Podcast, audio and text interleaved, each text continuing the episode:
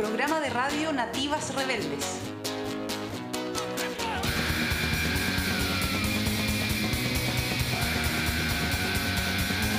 Espacio feminista territorial De corte informativo con énfasis en difundir temáticas medioambientales sociales y culturales Relativas al territorio.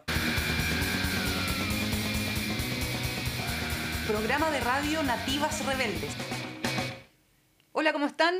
Sean muy bienvenidos a este último capítulo de la segunda temporada de Nativas Rebeldes. Estamos muy contentas porque lo hemos logrado. Ha sido una experiencia muy enriquecedora y agradecemos la presencia de todos nuestros amigos auditores que han estado con nosotros en esta segunda temporada. Oye, sí, por ahí me siguen alegando. A mí no me han mencionado y yo siempre les mando like.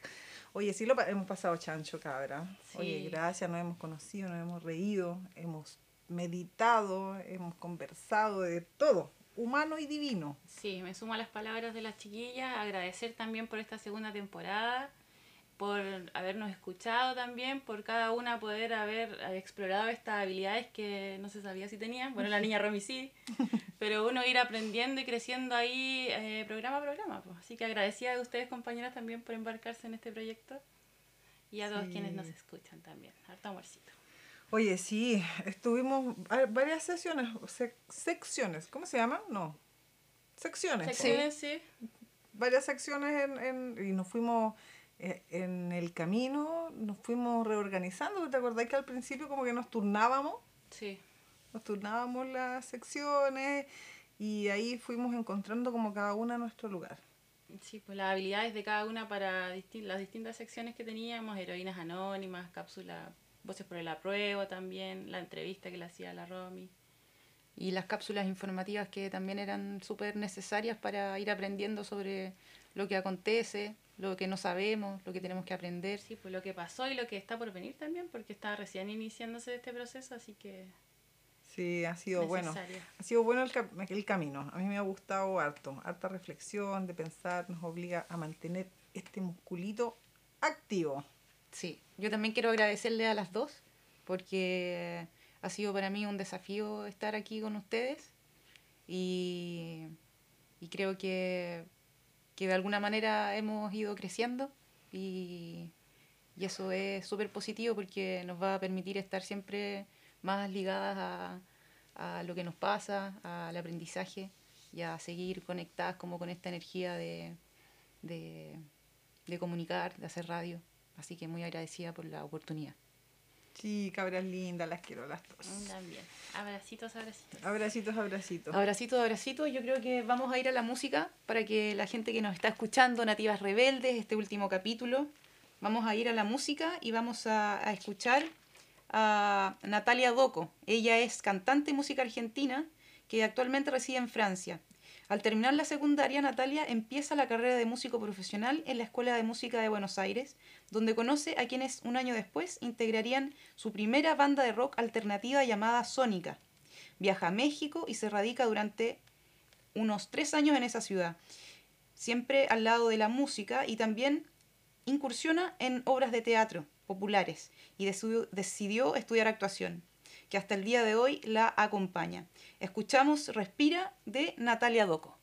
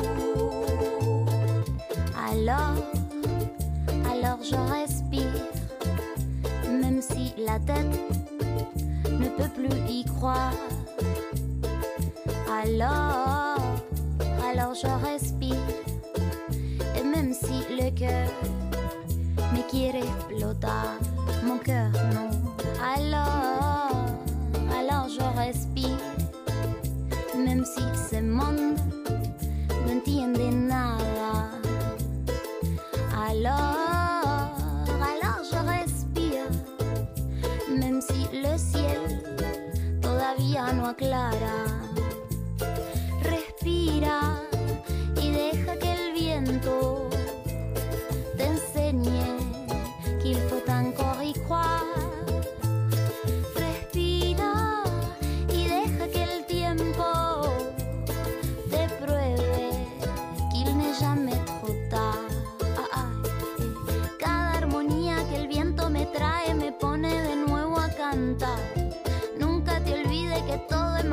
es más fácil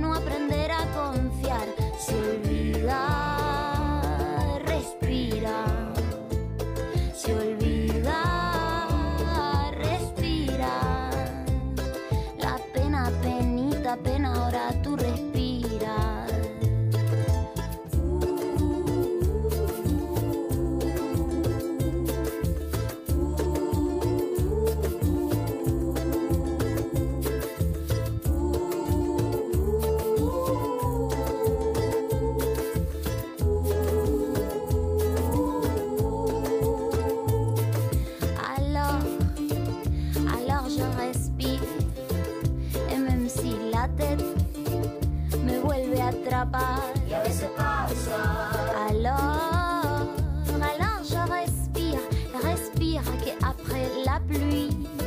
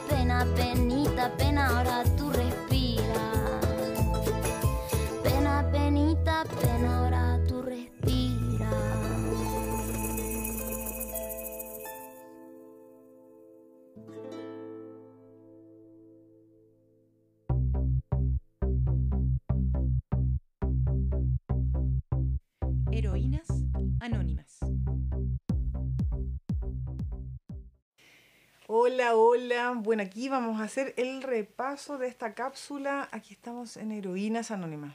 Eh, bueno, yo agradezco este espacio, surgió, no me acuerdo cómo nació, la verdad, pero ha sido súper bonito porque hemos descubierto, siento yo, grandes personajes, lindas mujeres que se desarrollan y brillan en este planeta, en este universo, de maneras distintas, pero siempre con, con un aporte genial hacia el otro, hacia todos.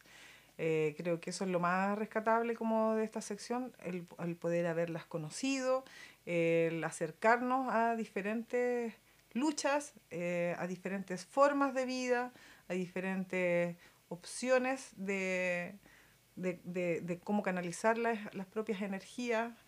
Así que no sé, chiquillas, ¿les Sí, gustó? a He ustedes? disfrutado mucho de esta sección porque, como decís tú, hemos visibilizado a mujeres que en lo cotidiano eh, realizan acciones que también tienden a transformar la realidad pues, y muchas veces pasa desapercibida por todos nosotros, por todos, por todes. Así que agradecida de poder haber conocido a Erika Zambrano, a Alejandra Toledo. ¿A quién más conocimos? Conocimos a María Leonor Rojas, a Cata Sepúlveda, a Erika Zambrano. A Esther Valencia. Y, y otra cosa importante La en es- patita, en esta, la patita, la Pati, también, sí. Otra cosa importante dentro de esta sección es que también se, se formó un, un relato que, que, que creo que fue creciendo con el paso de los capítulos. Y en ese sentido como que le, le doy todas las flores a Paula porque el relato fue creciendo y, y- y- el relato también es parte como de un, de una herramienta de locución o de Comunicación, comunicación. Entonces, en ese sentido creo que, que, se, que se fue desarrollando en el tiempo. Oye, gracias, Romy. O de sea que en nada. unos, en unos 10 temporadas más estaría acercándome como a, a ver aquí, como a la Gaby, a la Gaby Mistral. A la Mónica Pérez. Bueno, por aquí este, quería hacer como un, un recordatorio porque eh, creo que se lo merecen. Eh, la, la Mónica López, por ejemplo, eh, recicladora. Bueno, no sé por qué la Moniquita ahora se cambió, se fue como del lugar que estaba rescatando. Me da mucha pena eso. Ojalá pueda volver ahí con toda su fortaleza. La Esther Valencia, ahí una gran pintora, también luchadora social por los derechos humanos. Eh, la María Leonor, hoy un encanto, tengo tantas ganas de subir a Coyiguay para de conocerla, la Cuidadora cu- de aguas de las aguas ancestrales, gran lucha que dio ahí con su marido. Eh, la Cata Sepúlveda ahí acercando otro tipo de aprendizaje a niños que no pudieran, no, no jamás iban a poder acceder, a claro. ese tipo de educación. La Pati, la Pati, mi vecina, que en realidad es simplemente la patita, adora eh, ella, su sencillez, su simpleza de vida, nos enseña tanto día a día. Hoy día llegó con florcitas, Romy, las viste preciosas. Bueno, la Erika Zambrano, gran luchadora, su vocación la llevó, pero eh, con, con sudor y lágrimas ahí a todos los rincones de Chile que lo necesitaron, a los, a los más carentes. Y bueno, la Ale Toledo, gran luchadora por, eh, por La comunidad LGTBQ más. más y más. bla, bla. sí, grandes personajes. Sí. ¿Te rescatan algo? ¿Les llamó alguna la atención más que otra? Lle- lle- ¿Llevan al- algún, alguna narración que les haya llamado más la Me atención? gustó la historia de la Ale Toledo, que fue en el último capítulo, el séptimo, porque su vida debe haber sido bien difícil porque no podía mostrarse tal cual era. Entonces creo que ella es una bandera de lucha para todas las niñas y niñas que también vienen en el camino y que ven que la sociedad ahora está un poco más amable, pero en ese momento quizás cuando ella se levantó eh, fue mucho más difícil, así que rescato su valentía también y que él ella haya generado instancias como la Fundación Acuarela para poder acompañar a los padres también y a los niños en esa etapa de transición hacia quienes quieren ser realmente. Mm, y, y florecer. pues. Sí. Mm. Y también quizás poder rescatar las mujeres que hoy día son mm, heroínas anónimas y que escuchan el programa y que quizás no las nombramos, pero de que en el territorio está lleno de esas mujeres. Como eh, día a día hay mujeres que están ahí luchando, levantando con fuerza, con amor. Eh, creo que es como, como que hay, hay muchas, hay demasiadas. Sí, totalmente. Yo creo que empezando, bueno, siempre así como pensé en mi mamita, pero era muy alto referente. Porque mi mamita para mí es una heroína. Eh, y creo que para cada uno de nosotros, nosotras y nosotres, eh, nuestros padres, nuestras madres, son totalmente heroínas, las hacen todas como pulpo, igual. Uno, madre, también, también cae como en eso, pero mi mamita es más heroína que todas las de ustedes. Ah, porque me da manjar con luz. Yo creo que todos tenemos una heroína o varias heroínas anónimas en nuestro círculo, Alrededor, en nuestro sí. alrededor, en nuestra familia. Sí, tenemos que rescatar ahí la memoria de nuestras ancestras también, que, que gracias a ella todo, tenemos todos los derechos también que, que hemos tenido hasta ahora. pues. Justamente La, lucha de todas las mujeres nos ha llevado a, a tener en esta sociedad que, aunque falta mucho para que sea igualitaria, también ha avanzado y esperamos que siga avanzando hacia un, un mundo Más fuera- mejor. más mejor y sin machismo.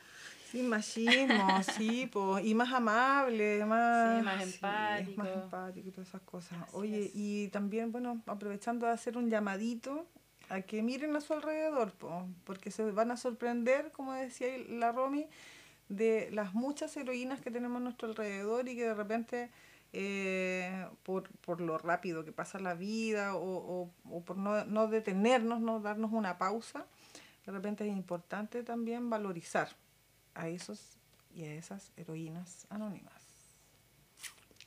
¿Viste? Vamos a la cancioncita entonces. Vamos a la música. Vamos a la música. ¿Lo presento yo? Dale. Lion Nativo.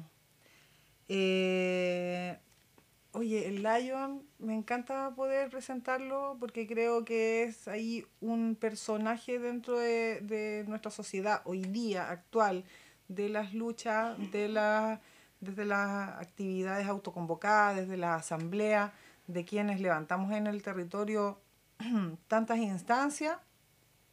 Uno de esos personajes es Lion y ojalá que también represente a todo el resto de los activistas que estamos levantando espacios para la comunidad, para la reflexión, para el compartir, para que se levanten las instancias de, por ejemplo, los emprendedores locales que tengan un espacio, descentralizar el centro y llevarlos a las asambleas, que en las mismas asambleas se generen espacios, no tener que ir al centro, ¿para qué te voy a meter al mall? Eh, así que bueno, y su música, espectacular. La canción, Puta la buena. Futa la Wen. Los dejamos con Lion Nativo, que además de Tequil, pues, ojo ahí, ¿eh?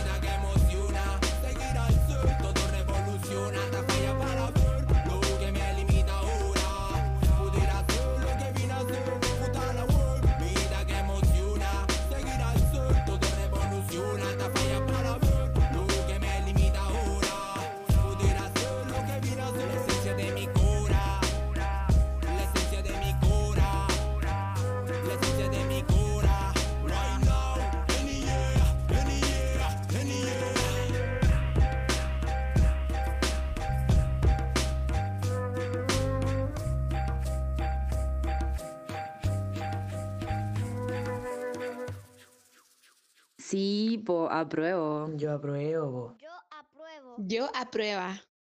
Hola a todos, bienvenidos nuevamente a esta cápsula Voces por el Apruebo.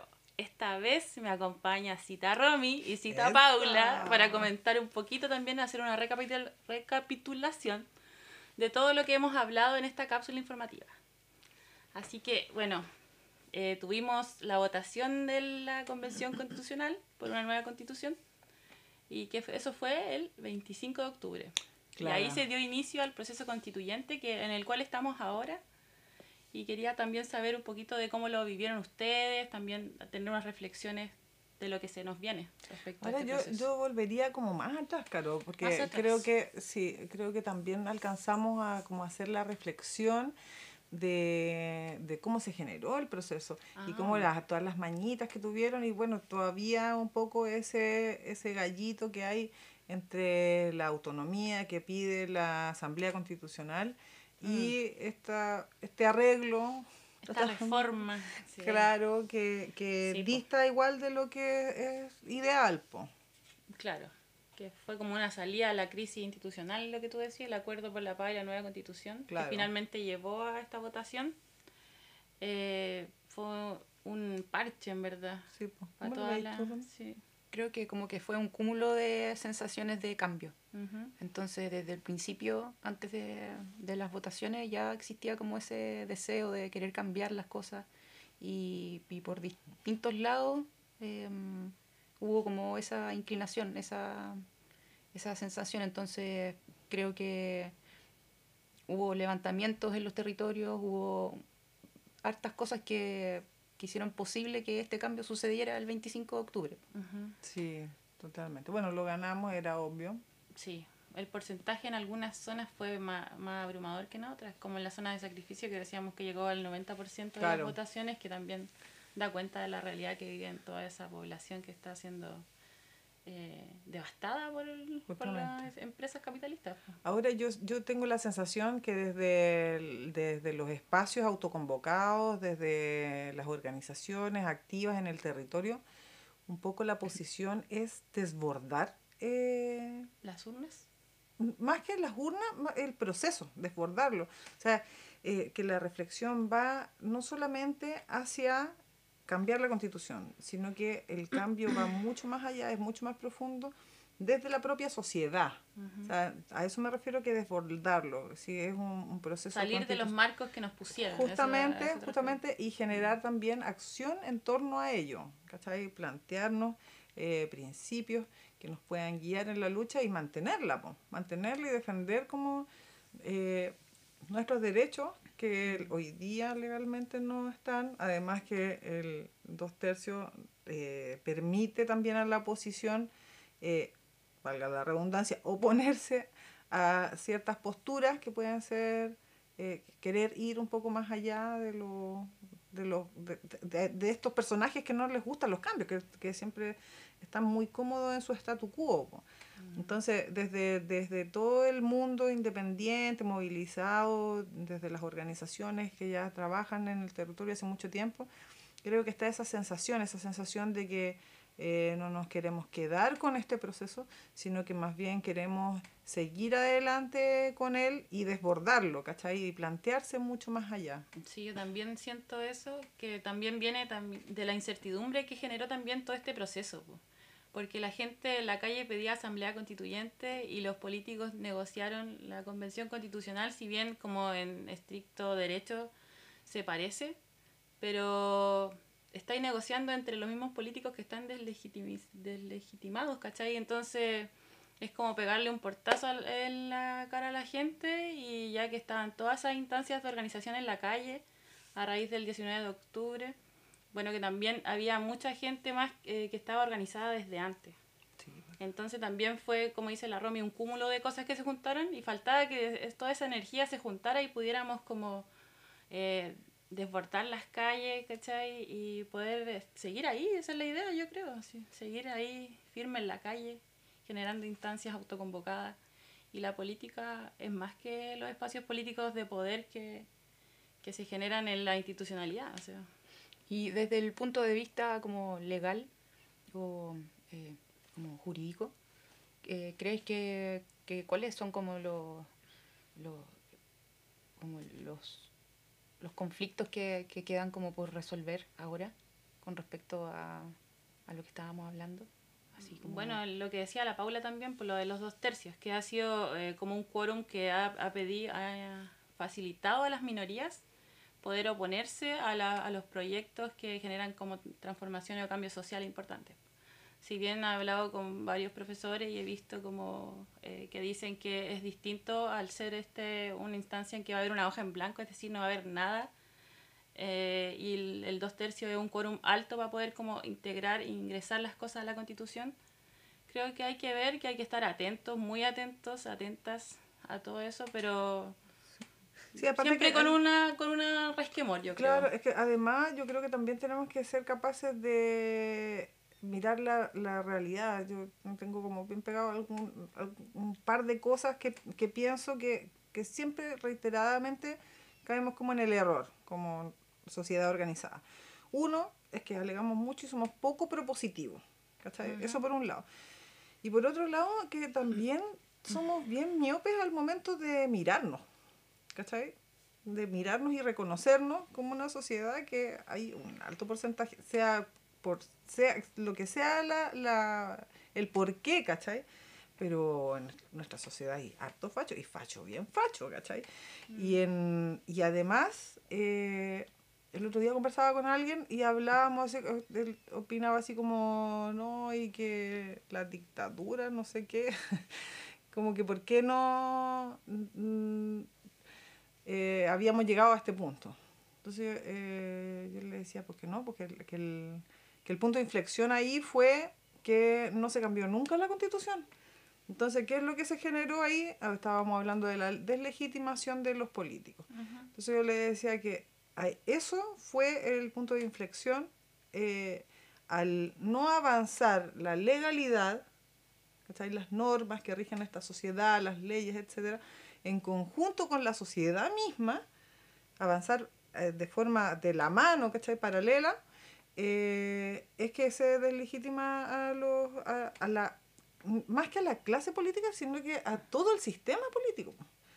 Porque pierde la capacidad de avanzar en conjunto con esta sociedad. Y esas eran las trabas que existían en la misma constitución que no dejaban hacer las leyes que fueran eh, evolucionando. Es que Jaime Guzmán fue un genio del mal muy bueno, porque él puso todas las barreras y candados en la constitución, incluso puso eh, el Tribunal Constitucional, que se encarga de resguardar, es- funciona como una tercera cámara, que se encarga como de resguardar los intereses de la élite eh, política que nos gobierna. Claro, pero bueno, resguardar la, la misma constitución en realidad. Claro. Mm. Así es. Bueno, pero ahora el camino no está tan pedregoso.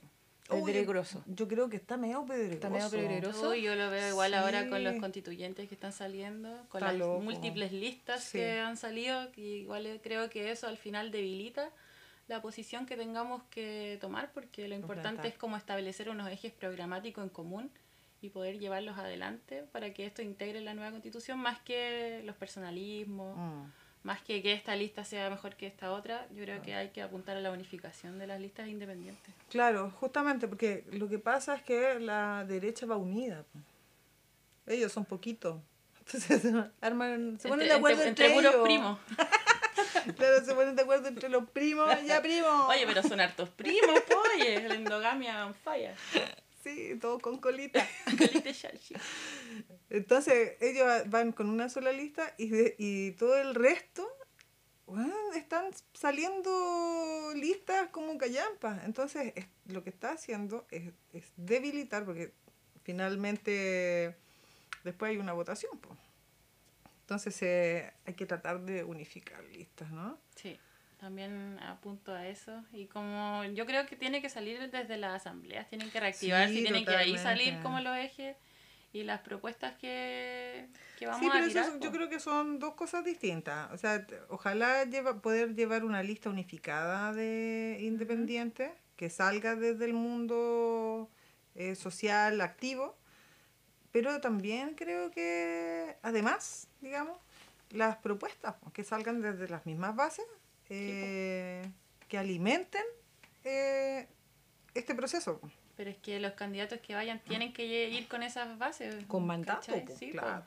O si no, ahí lo dejáis suelto y quién sabe, pues si la cuestión es que represente a los demás, al colectivo. no que vaya con ideas propias. Las patitas. Las patitas. Bueno, lo bueno también es que ha salido igual, eh, creo que han aflorado los, los liderazgos desde los territorios, desde nuestros líderes medioambientalistas. Ta- hablábamos, por ejemplo, la Ale Toledo. Dos también. heroínas anónimas van a candidata a constituyente. ¿Qué ¿Dos me decís? heroínas? Ah, no, la, la otra es Carolina No, Alvarado, que fue nuestra entrevistada. Entrevistada también, después Ah, nosotros nos sí, enteramos. después nos Sí, enteramos. qué linda niña, sí, bacán. Qué bonito que empiezan a surgir desde ahí también lo- los liderazgos hacia, hacia las constituyentes. Bueno, yo he visto, esa fue una alegría verlas a ellas dos, pero también he visto a, a mucha gente ahí, mucho tecnócrata, Mm. mucho colega, aunque creo que puede haber equipos técnicos que asesoren en la constitución, pero no creo que tenga que estar integrada por puro abogado. O sea, creo que lo importante es rescatar los sentires y los saberes de la gente de los territorios. Y hay hartas mujeres también, eso, Eso es eso bueno. me ha llamado la atención en este periodo. Hartas mujeres ahí liderando. Bacán, pues, ya Sí. es tiempo ya que caiga el patriarcado. Justamente, aparte que es como el cimiento de este sistema capitalista Sí, neoliberal. pues, ambas la dominación de las mujeres y la dominación de la tierra. Ujú. ¿Ves? Así nomás. Para allá vamos. Estamos nativas y rebeldes y yo creo que vamos a ir, vamos a ir a la música, ¿cierto? En este momento. Sí, los dejo ahora con la jefa máxima.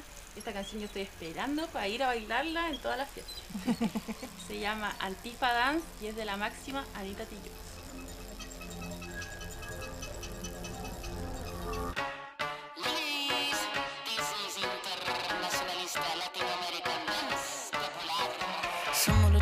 Los choros, los caras de nana, los caras de nada. Somos los pati pelados, los comas, los rotos, los chulos y quemados.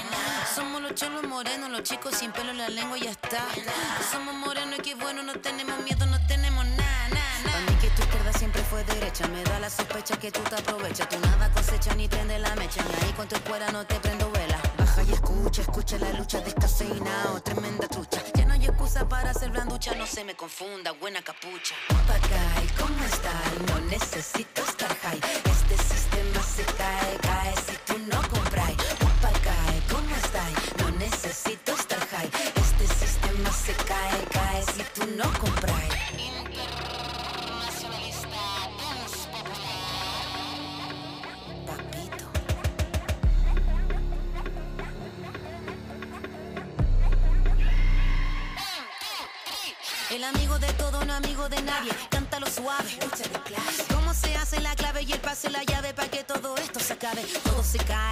Sabe. Irak, Haití, Chile combate. A liberar este mundo completo si tocan a uno.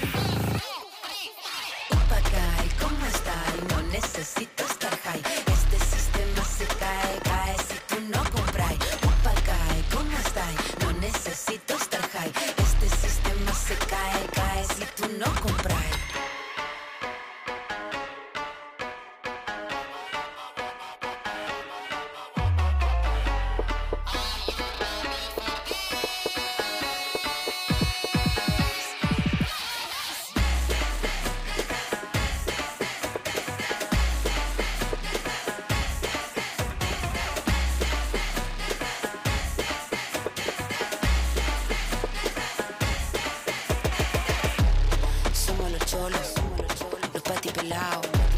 Somos los rotos, los chulos quemados. Somos los cholos, los pati pelados. Somos los rotos, los chulos quemados. Los chulos quemados, los chulos quemados. los chulos quemados.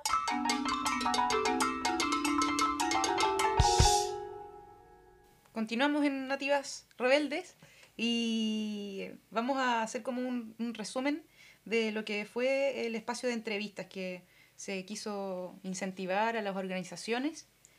Así es que eh, un pequeño resumen, estuvimos con integrantes de COPEBRIF, también con Cooperativa Marga Marga, con Asamblea Cultural de Mujeres, con Libres de Alta Tensión, Huerta Tron- Troncos Viejos, con el colectivo teatral La Guacha y también con el, la iniciativa de Pulmón Verde Quilpué. Así es. Estuvimos con muchas organizaciones quienes nos contaron también qué los llevó a organizarse y las múltiples formas que estos grupos de personas tomaron. pues, fundaciones, ONG, asambleas, colectivos. Así que fue una instancia muy gratificante también para poder eh, dar a conocer su trabajo y así también poder eh, llamar a otras personas que sientan ese impulso y esa, esa pulsión y esa necesidad de organizarse con otras para poder ahí cambios. pasar a la acción. Exacto, yo creo que este espacio tenía como esa característica como bien importante eh, de demostrar que no se necesita tanto para organizarse. O sea, desde una necesidad, desde una idea, desde Una, una, reacción igual. Claro, desde una unión de, de sensibilidades incluso.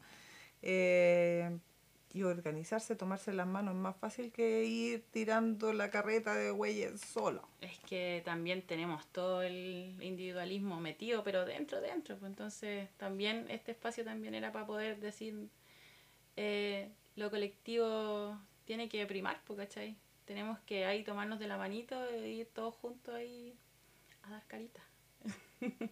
Sí, pues, como la unión hace la fuerza. Sí, pues. Eso es, es, un, es, es como medio cliché, pero, pero es es súper eh, verdadero, como, como que es así. Pues. Nativa y rebelde no, no podría ser solo. Es- o sea, por la unión de las tres es que Y se hizo compañero posible. ahí también que está ahí trabajando en los controles. Claro Mira cómo sí. suda este pobre hombre. Mira cómo suda. Ahí aguante. Aguante, le quito. Sí, pues está re bueno, a mí me pareció súper buena desde siempre como la idea, aparte de, de que fue súper diverso la gente que pasó por acá, pues, y siempre fue muy grato también escuchar la convicción con que llevan adelante cada una de sus propuestas y lo profundo de los, de los ideales que tienen detrás de cada una de las organizaciones. Sí. Y son la mayoría eran del Marga Marga. Que claro, era, era como la idea también poder rescatar a diversas organizaciones como del territorio, porque estuvieran activando acá también. Y a mí fue muy grato es- escucharte entrevistarlos a todos porque eran diversas áreas, pues hablamos de medio ambiente, cultura, teatro, eh, no sé, cooperativas de agricultores, o sea, yo aprendí harto y creo que fue una buena instancia para poder como que nos transmitieran toda esa convicción y pasión que le ponían ahí en- cada una de sus agrupaciones. Sí, totalmente. También fue súper gratificante poder estar en ese espacio y poder conocer a las diferentes organizaciones. Y es increíble, pero es como que hay muchas organizaciones que están levantando hace mucho tiempo acá en la región y que de a poco han ido como aprendiendo en el camino de organizarse, que no es algo fácil, pero son súper apasionados de- y tienen esta idea de cooperativa, de que parte la unión desde, desde el todos. El apoyo mutuo. Sí. Claro. No, y además que también el visualizar estas organizaciones nos permite también llegar a otro, a otra gente. Bueno, nuestros auditores. no, pero porque siempre es cuesta arriba. O sea, trabajar en organizaciones es cuesta arriba porque finalmente no se tienen los recursos monetarios. Por lo general, las organizaciones están contra la legalidad, muchas veces, sobre todo las medioambientales, por ejemplo, tienen como todo encima, todo en contra, van nadando contra la corriente. Eh, y es súper importante el apoyo de ustedes, chiquillos, que le den a cada uno y la importancia que le den a cada uno de estos colectivos eh, y apoyarlos de distinta manera. De distinta manera se puede visualizar su trabajo Sí, po. con actos simples también. Eh, por lo tanto, también en, en- ese sentido era importante darlos a conocer. Sí. Cualquier gesto, aunque sea poquito, se agradece, ya sea difundiendo sus actividades, asistiendo a dónde están ellos, o no sé, por la, en la huerta troncos viejos, y de repente llevarle una agüita a los cabros que están ahí plantando.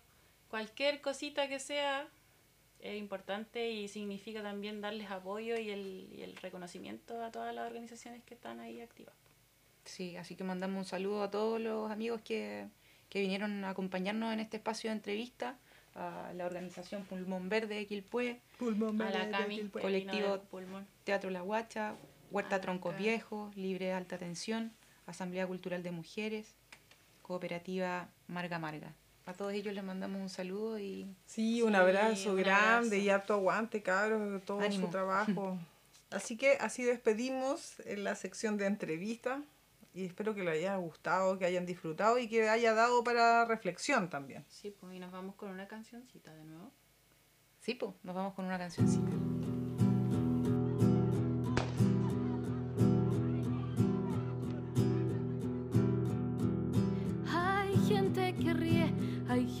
Gente que llora, hay gente que vive buscando la gloria, hay gente que muere pidiendo lo justo. Y hay gente que vive a costa de lo injusto. Prefiero morirme por los que han callado. A manos siniestras que paga el Estado. Al buitre asesino que mata mi tierra. Y al hombre que gana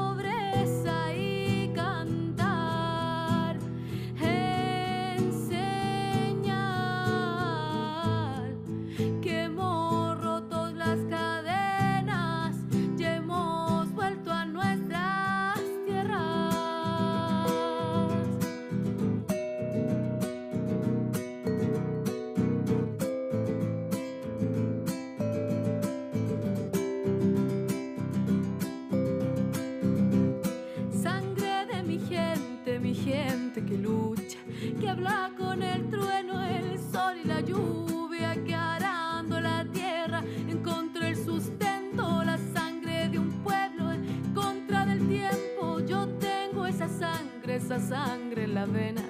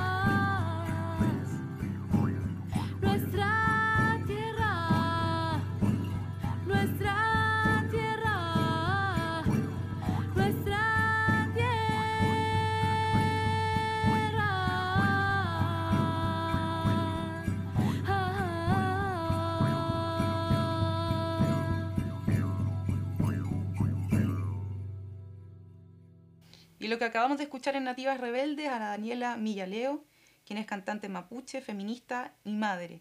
Su música refleja la cotidianeidad de ser mapuche en la ciudad, la nostalgia de sus tierras y el anhelo del retorno. Su primer disco Trafún, que la ha llevado a importantes escenarios.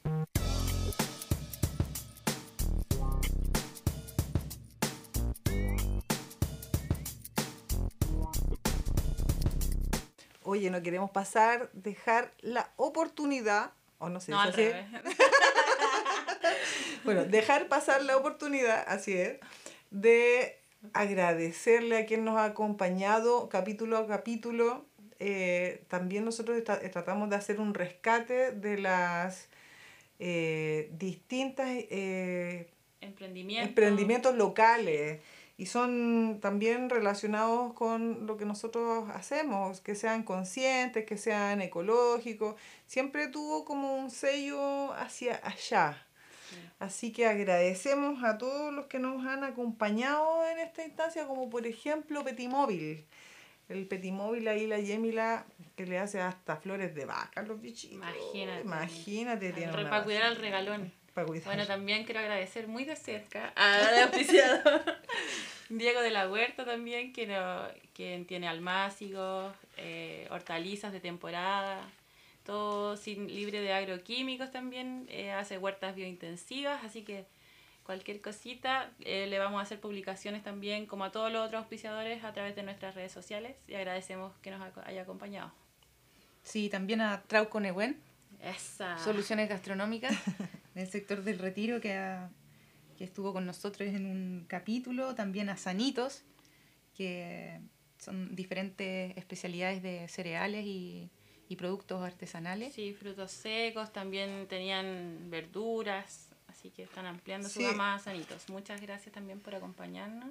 Estaba Ecolun también. Ecolum. Ecolun, que era una, una iniciativa para purificación de agua. Eh, está Como bien. diseño de jardines, Sí, estaba bien linda. interesante esa. Y Y también el Eco Super, que es el primer supermercado ecológico que está ubicado acá en Blanco, blanco. en Quilpué, para que vaya y realice sus compras a granel de diversos productos, cereales, también artículos de limpieza, de higiene personal. Así que muchas gracias a todos quienes nos acompañaron, a todos los auspiciadores y EcoSuper, vaya nomás. Sí, pues, así que todos estos, estos chiquillos, chiquillas, gente consciente, consciente, son emprendedores, aguanten los emprendedores ahí. que hicieron posible que, que Nativas y Rebeldes esté en pie hasta el octavo capítulo. Sí, muchas gracias por todo este gran recorrido y ya estamos llegando al final de este capítulo. También quisiera, antes de despedirnos, poder eh, felicitar a nuestra compañera Paula Castro, quien está asumiendo un desafío muy importante, con toda la convicción y las ganas de una mujer que es luchadora y que es consecuente. Así que ahí Paulita, precandidata a concejal por Quilpué, para que tire el rollito, bebé. Pero yo creo que ustedes a lo largo de estos capítulos eh, han podido conocerme de alguna manera, de cierta forma. Eh, no creo que haya que agregar mucho más. Pienso que es importante que las herramientas del municipio se vuelquen hacia los mismos quilpueínos y eso es lo que pretendo hacer si es que, si es que llegara a estar en ese lugar. Y además, como siempre, pienso en la generación de los, de- del trabajo desde lo común, desde todos, desde todas, en conjunto con la sociedad. Así que por ahí va, siempre pensando en un Quilpué verde, sustentable, en un Quilpué inclusivo, inclusivo en todas las formas de inclusión, eh, y un Quilpué como pensado, como, como planeado, no una ciudad que crece así, que se desborda con edificios, sino que el, el Quilpué que nosotros queremos, la, porque habitamos este espacio, porque es una ciudad súper amable, es verde, es cercana, existen a un barrio, conocemos a los vecinos. Yo creo que eso hay que defenderlo con dientes y uñas eh, en todos los espacios de lucha que estemos. Tampoco me asusta mucho no, no- que, que no vaya a estar ahí, porque siempre va, va a haber un espacio en el cual construir. Y eh, siempre lo he hecho de esa manera, así que no, no, no pasa nada. Bueno, esperemos que la era de Acuario traiga buenas noticias y que la Paulita pueda estar integrando el Consejo Municipal. También agradecer a la Romy por estar en este proyecto tan lindo también, Nativas Rebeldes. Eh, agradecida de tu labor de comunicadora, de poder enseñarnos también, de que hayas tenido la paciencia de estar con nosotras, más conmigo que con la Paula, le tengo que decir. Así que agradecida también de tu labor, mucho cariño para ti. Muchas Así gracias. Muchas gracias. Para mí también ha sido muy bonito estar aquí. Y, y Paula, la mejor de la suerte.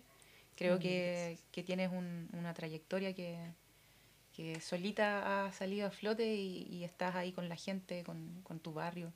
Así es que la mejor de las energías para que eso Gracias, Bellita. suceda. No, y a ustedes agradecerles en realidad esta oportunidad. Creo que, que fluyó súper bien. Creo que también en la dificultad del día a día aprendemos cada vez, nos hacemos más grandes, nos hacemos más ricas en, en alma, en experiencia, en empatía, en un montón de cosas. Así que agradezco haber estado acá. No pensé que uh, me hace feliz, la verdad, porque no pensé que, que, que hubiese sido es- esta experiencia tan rica, tan rica. Aparte que me llevó a los recuerdos, yo le contaba a las chiquillas que mi abuelito hizo radio en algún momento, mi abuelito querido, mi mentor. Así que para mí también fue súper especial por eso también. Así que agradecida, gracias Alejo por la paciencia que nos has tenido a todas. Sí, Y el manso trabajo también de edición que se manda capítulo a capítulo, el Alejo, una, Sí. una ídolo. Así que aquí termina. Así que aquí nos despedimos de esta segunda temporada del podcast Nativas Rebeldes.